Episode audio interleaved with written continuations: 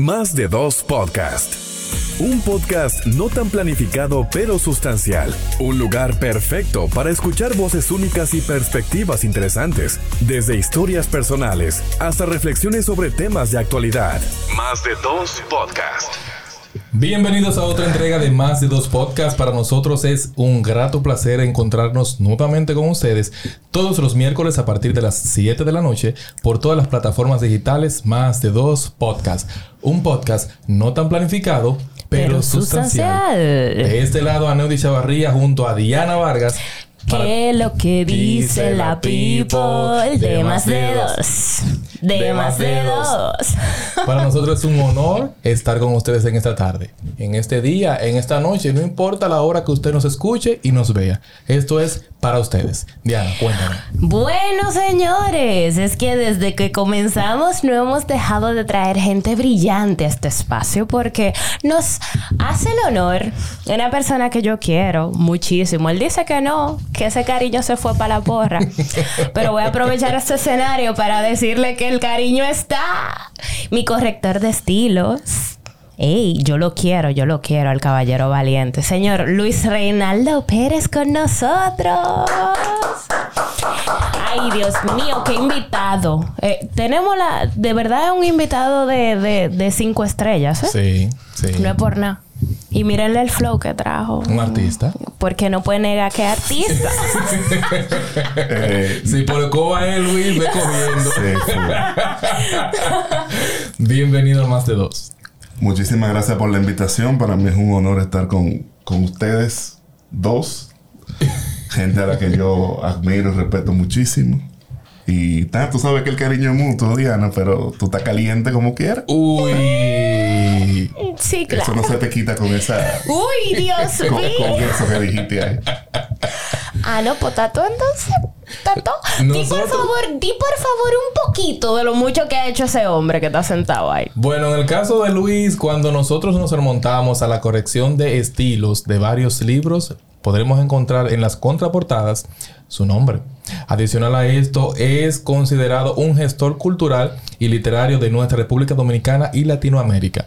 Para nosotros es un grato placer contar contigo para que podamos desarrollar el hilo conductor que gira en torno al siguiente tema. Ay, mi madre. La creatividad en su defecto es la musa o tú la puedes cultivar como un hábito. Musa o creatividad. O Musa, no, o hábito. Inspiración musa- o trabajo. Inspiración o trabajo. Bueno. ¿Cómo tú puedes identificar esta vuelta? Bueno, eh, es una cosa un poco complicada. Pero voy a tratar como de, de tripa, O- ¿verdad? vamos arriba. Hay gente que dice, por ejemplo, que no escribe o no hace. Yo voy a hablar de trabajo creativo, básicamente. Claro. O no pinta porque no, no le llegó la inspiración. Entonces, la inspiración sí existe.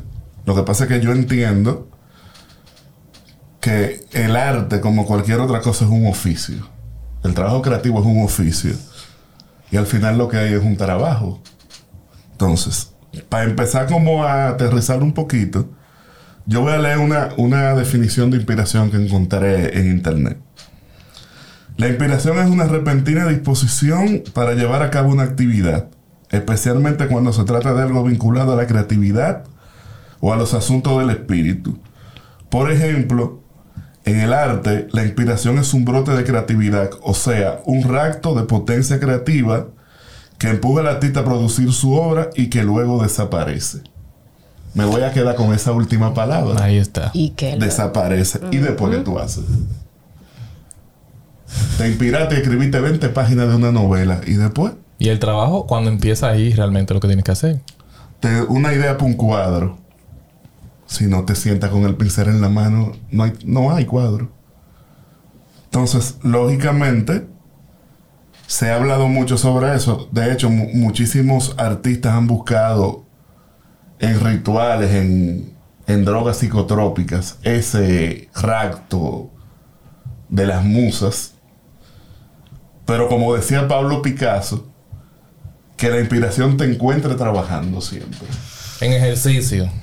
Lógicamente, el artista como, como ser sensible que es, tiene momentos en que no produce por X o Y razón. Depresión, cansancio. Y eso se asume como que no hay inspiración. Pero desde mi punto de vista, repito, veo el arte como un oficio, como pegar blogs. Hay gente que se ofende con esto porque el artista, hay artistas que se creen eh, que son seres especiales y que están por encima de un obrero, por ejemplo. Fuego.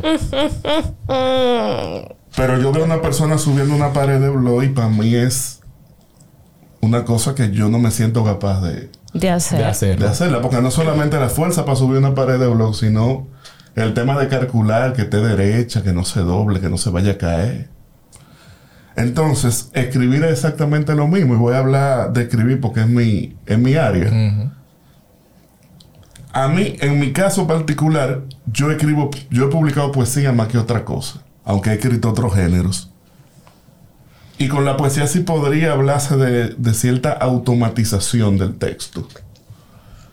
Por ejemplo, lo- los poetas surrealistas hablaban de, de escribir libros completos de un tirón, en un rapto de, de inspiración o de que la musa lo visitabas. Lo visitaba. Aquí hay dos casos.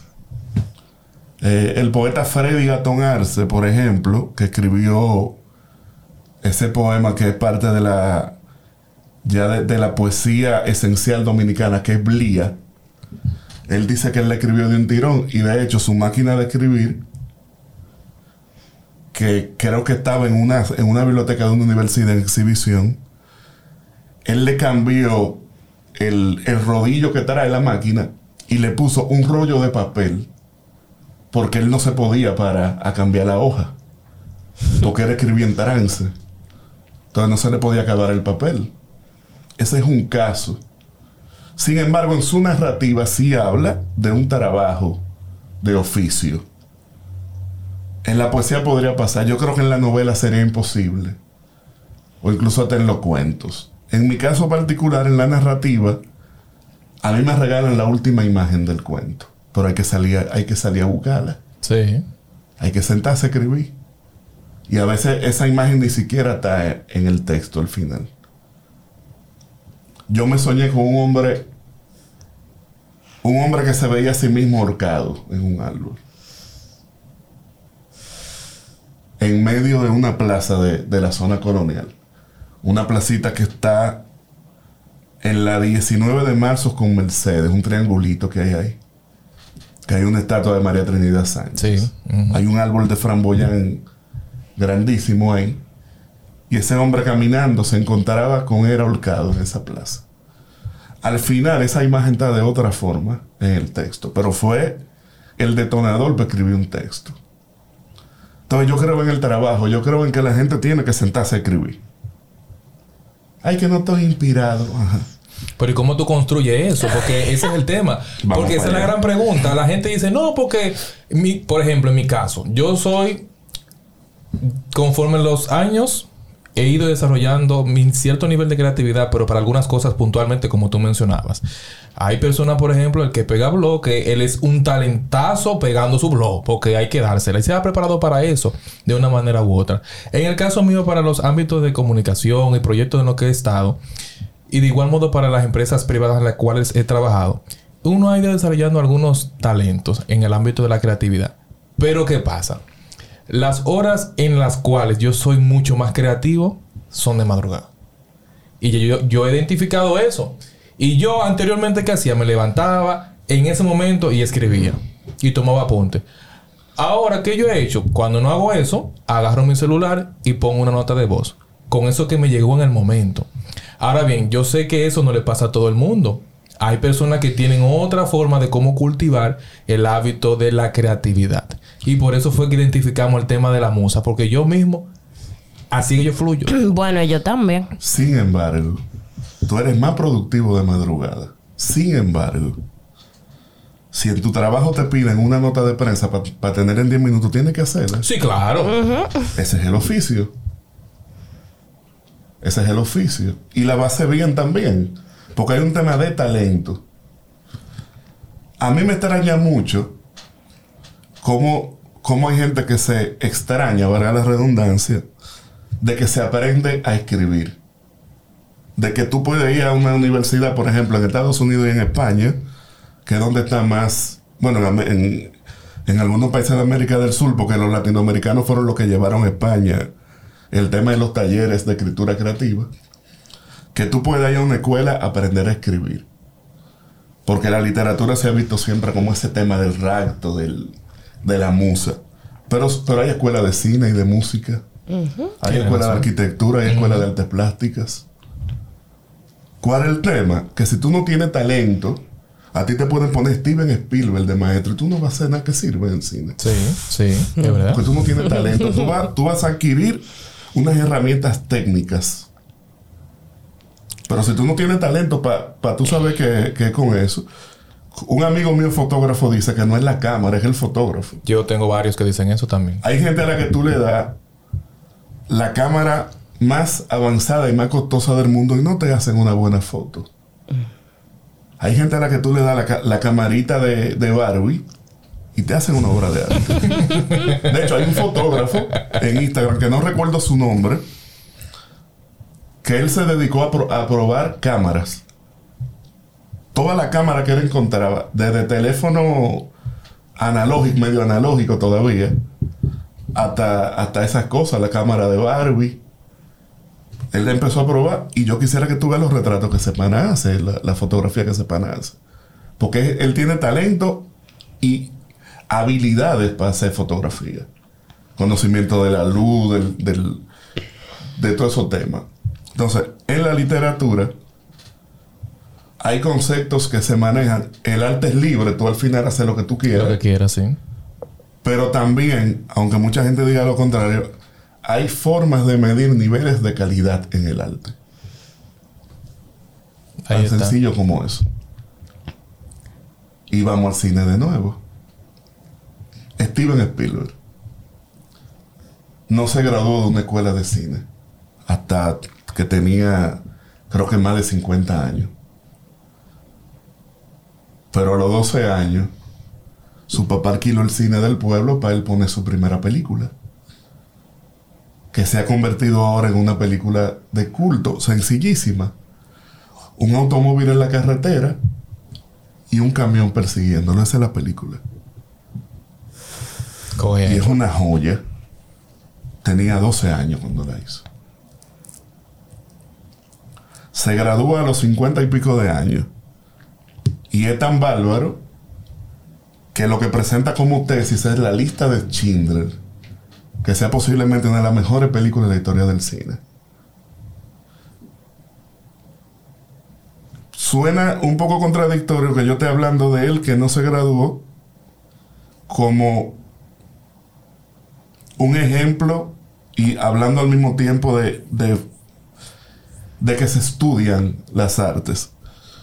Hay gente que nace con el genio. No todos tenemos esa suerte. Gente que a los 17 años, o gente que murió muy joven y escribió una obra. René de Rico Bermúdez, por ejemplo.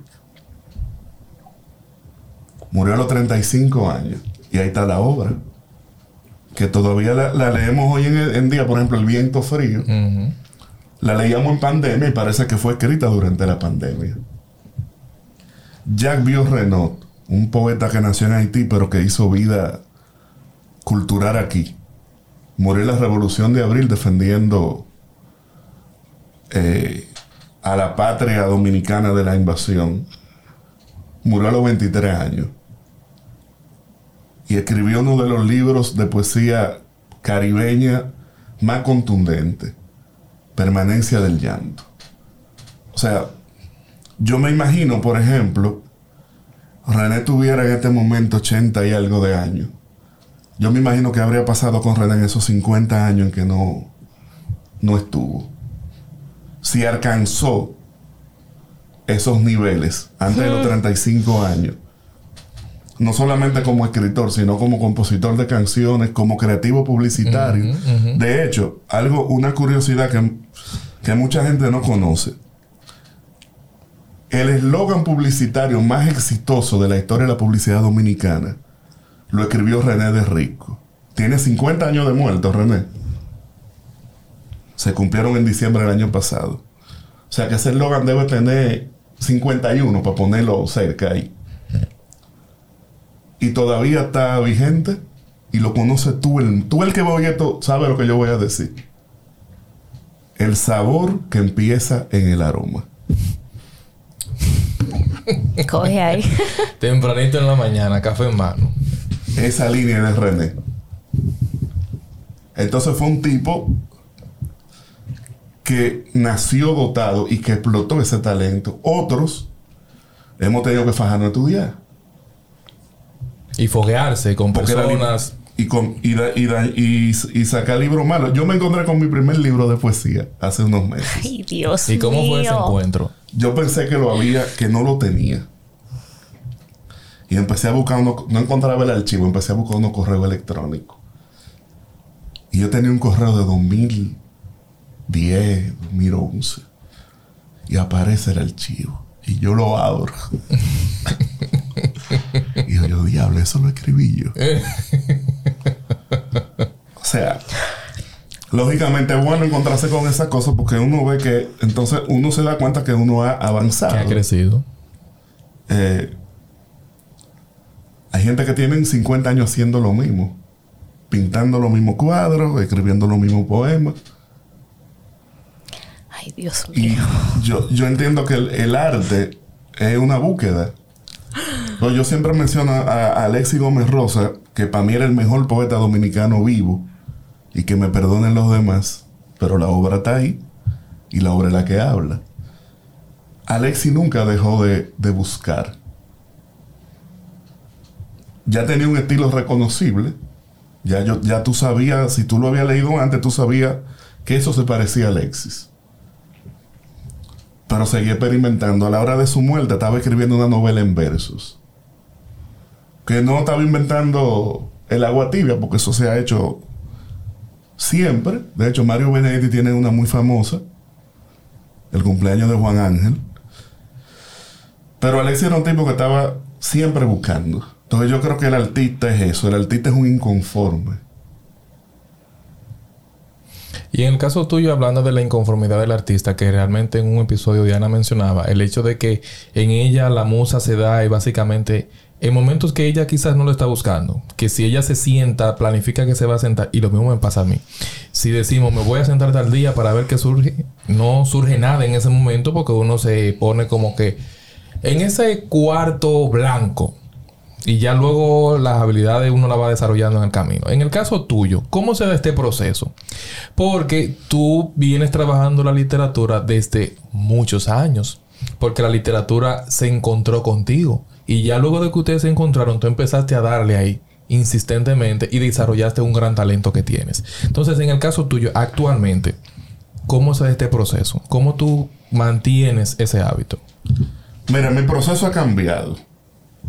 Por, por temas de tiempo, de compromisos, ya no le puedo dedicar quizá la misma cantidad de tiempo que antes. Cuando yo empecé en talleres literarios, 2008 más o menos, yo, noso- nosotros nos reuníamos todos los sábados, nos poníamos en ejercicio, trabajábamos en el taller. O sea, ahí había que producir sí o sí. Pero yo me puse un hábito de dedicarle horas específicas a escribir. Y me encontré que no me estaba funcionando el tema. Y entonces encuentro una entrevista de Ernest Hemingway donde era así eso mismo, donde él habla de ese proceso. Yo me siento todos los días de tal hora a tal hora en mi, en mi escritorio. Y si no puedo escribir, corrijo lo que ya hice. Sea, empezaba a leer los capítulos que había escrito y regularmente escribía, aunque sea una línea. Mi maestra Elizabeth Villamán dice que aunque sea una coma más que tú le pongas al texto, tú estás trabajándolo. Va a tener un día que va a escribir un capítulo, va a tener un día que no va a escribir absolutamente nada. Entonces, ahora yo estoy escribiendo una novela. Y yo estoy haciendo dos cosas al mismo tiempo que no, debo, que no se deben hacer juntas. Yo estoy haciendo investigación y escritura al mismo tiempo. Porque yo no sé estructurar, a mí no me gusta estructurar porque es una camisa de fuerza. Y yo estoy, yo estoy yo estoy haciendo un experimento para mí, porque tampoco inventándome lo que estoy. Yo estoy creando una, un- una, una historia fragmentada. Son fragmentos sueltos. Que en algún momento yo me tengo que sentar a decir que se terminó y a armar esas piezas como si fuera un rompecabezas para que funcionen como una historia. Coge ahí. Entonces, yo estoy escribiendo una historia de un, de un joven que quiere ser escritor y se le, se le empieza a aparecer un fantasma de un artista muy conocido a, quien él admira mucho y que es de alguna manera el hilo conductor de toda la historia. Pero aparecen también personajes reales, vivos y muertos, porque casi todo pasa en el Parque Duarte de la zona colonial. Coge ahí. Prácticamente todo. Entonces, ¿qué yo estoy haciendo? Investigando la época reciente, pero investigando, por ejemplo, cómo, cómo era esa zona, porque yo la conozco desde hace 15 años nada más el parque. Pero ¿qué pasaba en el parque en los, no- en los 90? ¿O qué pasaba en los 80? ¿Cuál era la movida cultural? Los artistas que frecuentaban y toda esa cosa.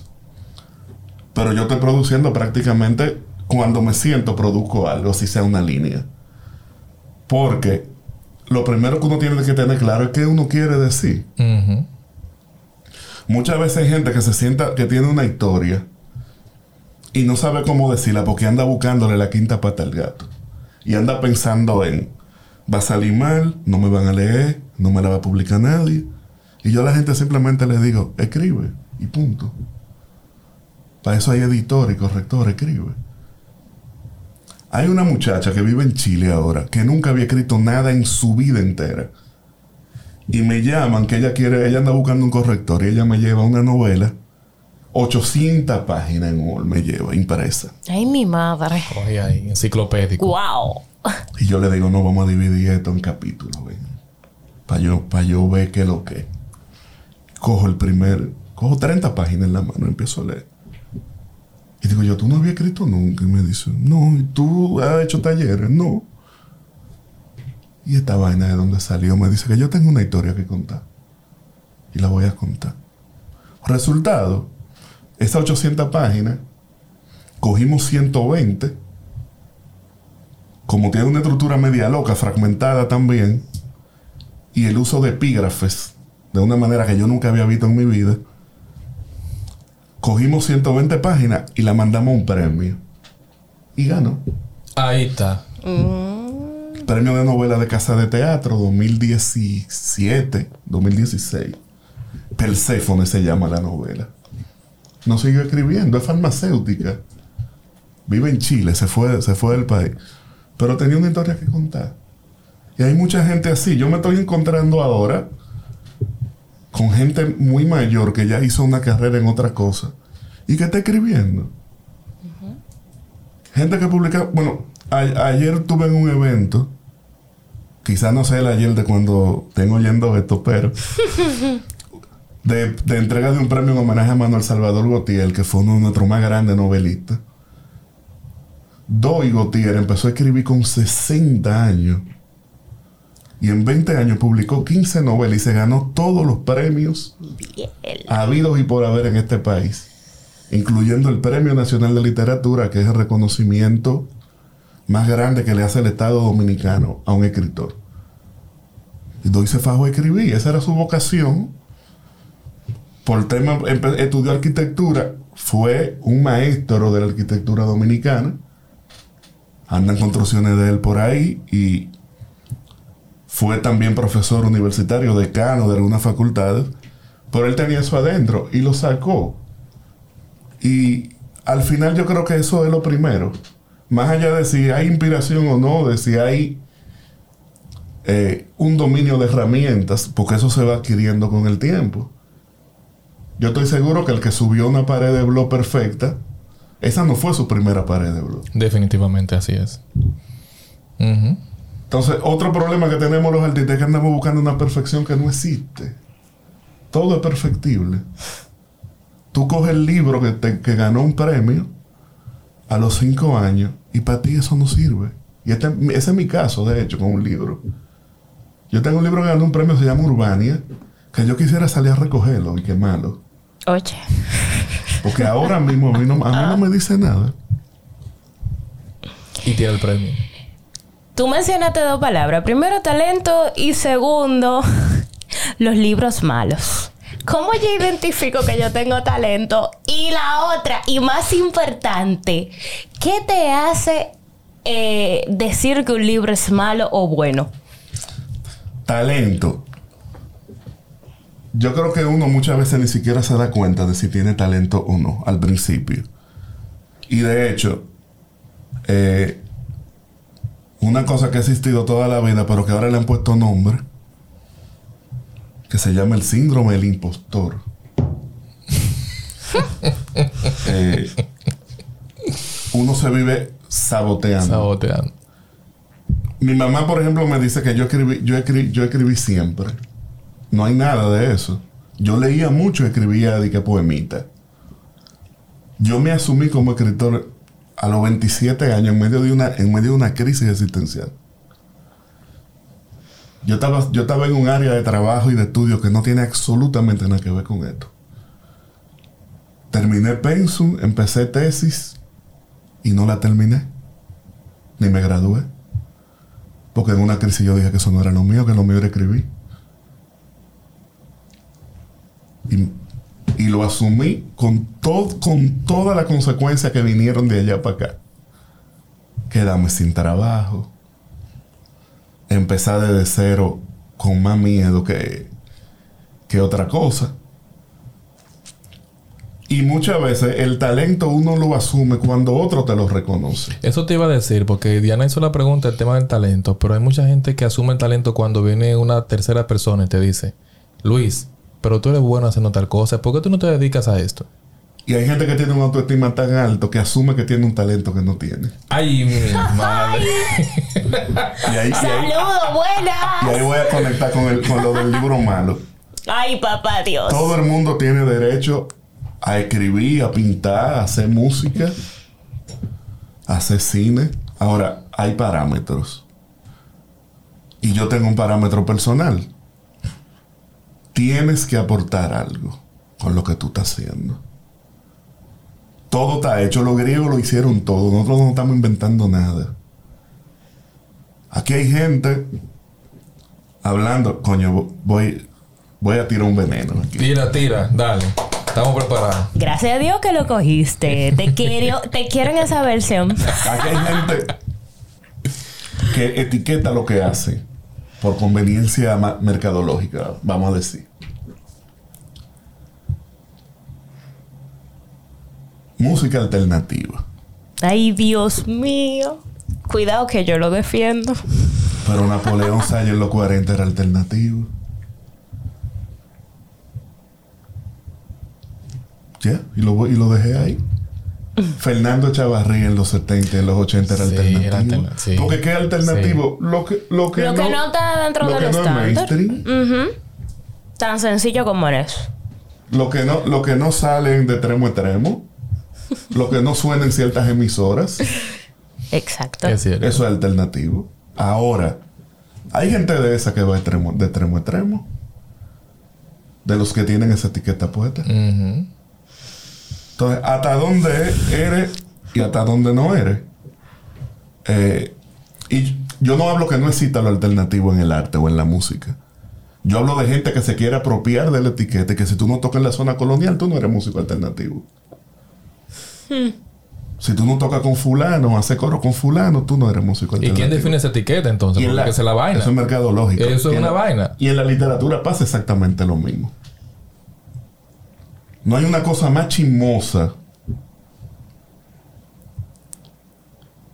y más mala en el término más exacto de, de esa palabra que un poeta dominicano.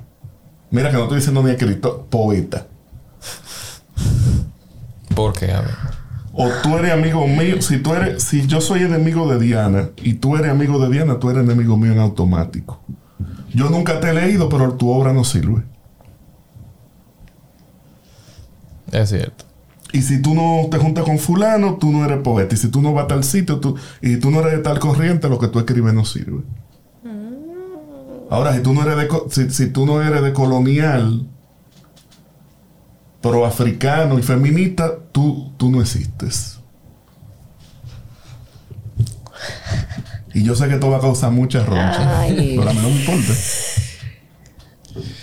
Mira, en ese caso me llama mucho la atención lo que estás resaltando, porque eso no solo sucede en el ámbito de la literatura, esa parte de separar las personas por grupos, sin identificar lo que ese talento está aportando a la sociedad.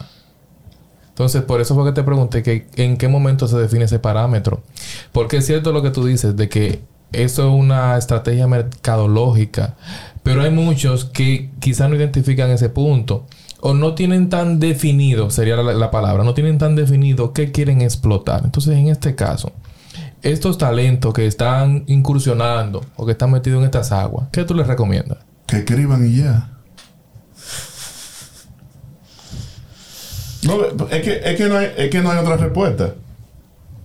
Primero, que si se pueden dedicar a otra cosa, que se dediquen. Ay, Dios mío, Dios mío. Pero Dios mío, papá Dios. no, el arte, hay que, hay, que, hay que separar dos cosas.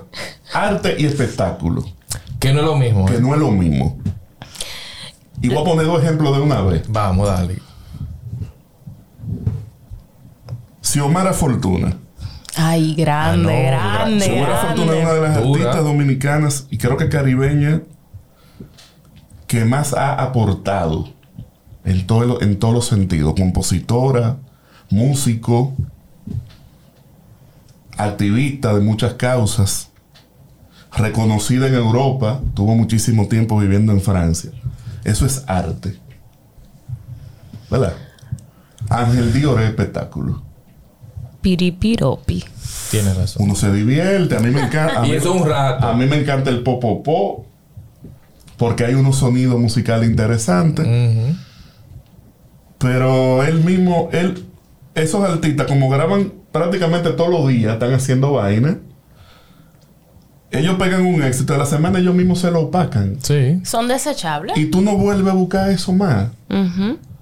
Sin embargo, lo estamos yendo bolero todavía, producido. No estoy hablando de Luis Miguel siquiera, sino de más para atrás. Estamos yendo merengue de los 80. Y en las actividades eso es lo que es reina realmente, ese tipo de música. Ento- entonces, un amigo y yo tenemos la teoría de que un artista es trascendente, sobre todo hablando de música, cuando influye en otro artista y otro artista sigue esos pasos. Cuando crea una escuela. Mencióname tres ejemplos en ese caso. Además de Xiomara. Dominicanos, Sí. Luis Díaz. Mm, Un el referente. terror. Eh, aquí hay gente, por ejemplo, Vicente García, eh, Yacel Tejada, Ese buenazo. Sí. eh, José Ángel Jacobo, pianista, durísimo, que están estudiando a Luis y están leyendo las investigaciones de Luis, que hay unas investigaciones por ahí. No, y que cada vez que tienen la intervención de hablar de sus raíces, lo mencionan a ellos. Mencionan a Luis. Eh, eh, Luis, ¿quién más? Eh, bueno, Johnny Ventura. Sí, Buenísimo. Johnny Ventura. Sí, una industria. Eh, yo, creo- yo creo que él es el artista popular más importante, y me voy a atrever a decir que de la música dominicana, a nivel del impacto que, que tuvo. Y gente como Wilfrido Valga, como Diony Fernández, bueno, que sale de donde Wilfrido, de hecho, Sí, sí. eh, que crearon escuelas. Tú te, tú te pones a ver merengue, por ejemplo, y todo el mundo salió o de donde Wilfrido. Dios, Es sí. verdad, es verdad. Sí, Fue sí. la gran escuela. de donde Wilfrido.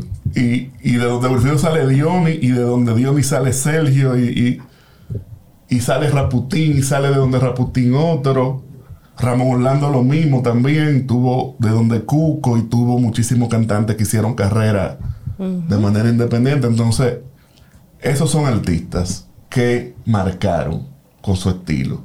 Cocobán. Sí, Sin Cocobán no existe Omega. sí. Sin Cocobán no existe el mambo de los 90. No existe Dayan el apechado sin Cocobán. Entonces, son artistas que influenciaron. Entonces, en este caso, eh, es bueno que tú traigas ese tema a colación que posteriormente nosotros tenemos en agenda. Ese, y lo voy a traer ahora a la mesa para que tú nos des el parecer. Porque estamos hablando desde la perspectiva de artista, que es lo que eres. ¿Cómo yo puedo identificar la diferencia entre una persona que está creando contenido y aquel que está influenciando en los demás desde su nicho? Tomándote la palabra. La influencia es un tema en estos tiempos. Por eso Bueno, que lo digo. que y todo el mundo lo es. Y todo el mundo se hace Mira. el nombre de que yo soy influencer. Ah, Hay gente que no va, no va a entender mucho lo que yo voy a decir, pero en toda la casa, en los 80, en este país, había un champú avispa, Sí. había un fortimal y se comía salami indubeca. Ese era un influencer. Yo estoy hablando de Jack Veneno. Sin Instagram, sin TikTok. Corporán de los Santos era un influencer. Freddy Veragoico. Yo conozco una doña que bebió una marca de agua en botellón cuando, cuando empezaron a decir que eran en cristal, de hecho. Bebió una marca de agua en botellón y Freddy dijo en su programa que él, y me- mencionó una marca y dijo que esa era la única Ay, que no estaba contaminada. Y esa señora tiene 30 años be- bebiendo esa marca. por eso. Porque Freddy dijo, y ella lo dice, yo bebo tal, yo bebía tal cosa porque Freddy decía que ese era el agua Yo buena. que escuché había". eso. Eso es un influencer. Ahora hay gente, yo no voy a decir nombre porque se complica la vaina. Ay, pero papá Hay Dios. gente pública muy conocida que anuncia una marca y no la usa. Ay, sí. Sí. Por el Yo tuve una reunión con un personaje público muy conocido que menciona una marca de teléfono que no es de las de las de alta gama. Y andaba con un iPhone. Ay, pero yo creo que yo oí eso. Yo escuché eso. Anuncio de televisión de esa Ay, marca. ay, Ah, ay. hizo esa persona. Yo Oye, casi digo, eso. casi digo el sexo. sí. Hizo esa persona. Y yo tuve una reunión. Yo tuve en una reunión para un proyecto. Y tenía un iPhone en la mano. Anunciando Alcatel. Conozco gente que hablan de un supermercado y usan productos de otros. Supermercados que tienen marcas propias, por ejemplo, que distribuyen ciertas marcas. Todo eso es hipocresía. Eso es una. Y es, es verdad eso de que Instagram no es la vida real, pero no lo han hecho creer. Entonces tú ves a la gente de borrego, porque eso es lo que Que somos. le al caen final, atrás esa tendencia. Que salen vuelto loco a comparar. Ay, no, porque Fulano bebe tal producto. Porque Fulano bebe tal wiki. O porque Fulano va a tal spa. A veces no pueden ni siquiera pagar el spa, pero van. Gracias. Entonces vivimos. Yo no comulgo mucho con, con- con ciertas ideologías de, de Mario Vargas Llosa. Porque ya yo siento que es un dinosaurio. Que está desfasado. Pero publicó un libro hace unos años. eh, la sociedad sobre la sociedad del espectáculo. Y tienes razón en muchas cosas que plantea y sobre todo con ese hecho de vender una imagen que no es real hacia afuera. Y eso te lo exige el mismo público, porque aquí, por ejemplo, hay figuras públicas que tienen muchos seguidores en Instagram y muestran fotografías, por ejemplo, con temas de depresión o hablan de ese tema. Muestran una fotografía sin maquillaje, eh, en ropa de casa. Y los mismos seguidores la atacan. Cuando esa persona está desnudándose y mostrando su verdadera esencia. Por ejemplo, recuerdo una, una fotografía, creo, creo que de Pamela Suet, con los ojos, en una crisis, eh, llorando y, y que se le notaba bastante afectada. Y seguidores la estaban atacando que porque ella muestra eso. Porque, porque esa es la vida real. Quieren vivir Y engañados. quieren vivir engañados. Y se van para la santa y gastan 20 mil pesos y al otro día están dándose en la pared. Pues esta es una sociedad, esta, esta es la sociedad del fronteo. Yo tengo que demostrarte a ti que yo tengo más que tú. Así no tenga. El echabaineo lo dice. Mira, ¿De y- frontear? no, no, no, y definitivamente se ha vuelto una realidad donde hay muchos que comulguen o no, eso es una situación latente en nuestra sociedad. Entonces, es bueno que nosotros antes de que podamos ir cerrando, podamos dejar en la mesa aquellos que son creativos y que se sienten al igual que tú identificado con esto de la literatura. Tres herramientas o consejos, vamos a en consejos. Tres consejos que tú le dejas para que ellos puedan identificar la construcción de ese hábito. Leer mucho de todo, hasta la etiqueta de los productos. Todo. Todo lo que tenga letra, hay que leerlo. Todo. Eh, yo ahí no hago distinción en ese caso de literatura buena o mala, porque yo prefiero que alguien saque una hora para leerse un libro de Paulo Coelho a que le dedique esa hora a, a perder tiempo en una red social. Al final, el vino y los libros son igualitos. Tú vas definiendo un gusto. Y no importa que sea el mejor o el peor o el más caro o el más barato, es el que te gusta. Ahora, debe haber una evolución. Si tú te vas a dedicar a la literatura, si tienes un plan serio de, de escribir, tiene que ir decantando lo que está leyendo. Tiene que ir avanzando. Eso es lo primero. Lo segundo, hay que escribir. ¿Tú sabes montar bicicleta? Claro. ¿Cómo tú aprendiste a montar bicicleta? Estrellándome Arriba de una bicicleta. encima de la bicicleta. Usted no aprendió teorizando y en el aire. Es arriba la bicicleta. Yo, te- yo tengo las dos, las dos rodillas que no se pueden enseñar en público. Yo aprendí solo. Yo me robaba una bicicleta de un amiguito mío, un padre de la casa. Me di muchísimos estrellones. Y llegué a dominar al punto que me la vendieron porque ya yo me estaba No, porque era más tuya que el de un niño. no, no. A mí me compraron una y mi, y mi mamá me dijo a mí, yo espero que mi mamá no diga esto, mi mamá me dijo a mí que se la robaron y después yo descubrí que ella la vendió, porque yo me estaba yendo, cruzando avenidas y tirándome Ay, Dios suelto de la mano en una bajada Ay, ay, ay, ay, ay, ay, ay, ay. y empezando a hacer moriqueta con la bicicleta y ella pensaba que me iban a matar, que me iban a matar. Entonces, el ejercicio de escritura. Hay que escribir sin pensar en qué es bueno o en qué es malo. En que me parezco a o en que me quiero parecer a. Uno siempre tiene Un gente referente. a la que, que es referente. Y lo tercero, tener mucho cuidado a quien se le enseña lo que uno produce.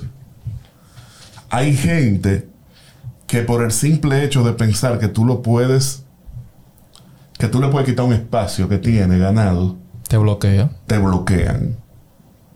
Te dice que eso no sirve siendo de calidad.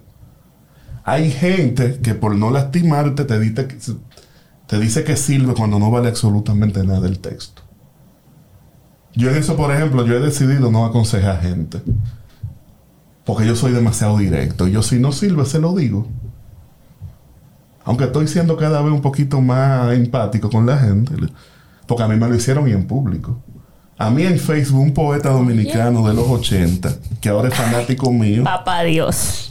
Me dijo a mi poeta, y fue de burla el poeta, de hecho, búsquese un trabajo que usted, y termine su universidad y búsquese un trabajo que usted no da para esto. Oh. ¿Y quién lo dice? No. Hay que guardar las formas. Eh, Bueno, por lo menos sabemos que es fanático ahora. pero yo estaba claro en lo que yo quería y yo me dediqué a trabajar. Yo no sé si yo soy mejor que o peor que. Eso lo tiene que decir otro. Pero yo me dediqué a trabajar. No, el trabajo está hablando por sí solo. Y además, una cosa también ahí para agregársela a esas tres cosas. No te compares con absolutamente nadie. tu medida eres tú. Que yo escribí en el 2007, que yo estoy escribiendo ahora. Yo, mi satisfacción es eso. Que yo veo crecimiento en mí. A mí no me importa lo que el otro diga. De hecho, a mí nunca me ha importado lo que el otro diga. Si mi libro, fulano sale a decir que el libro es malo o no sirve. Si el libro no se defendió, que se joda. yo, no, yo nunca he salido a defender un libro mío. Después que eso uno lo publique, eso no es de uno.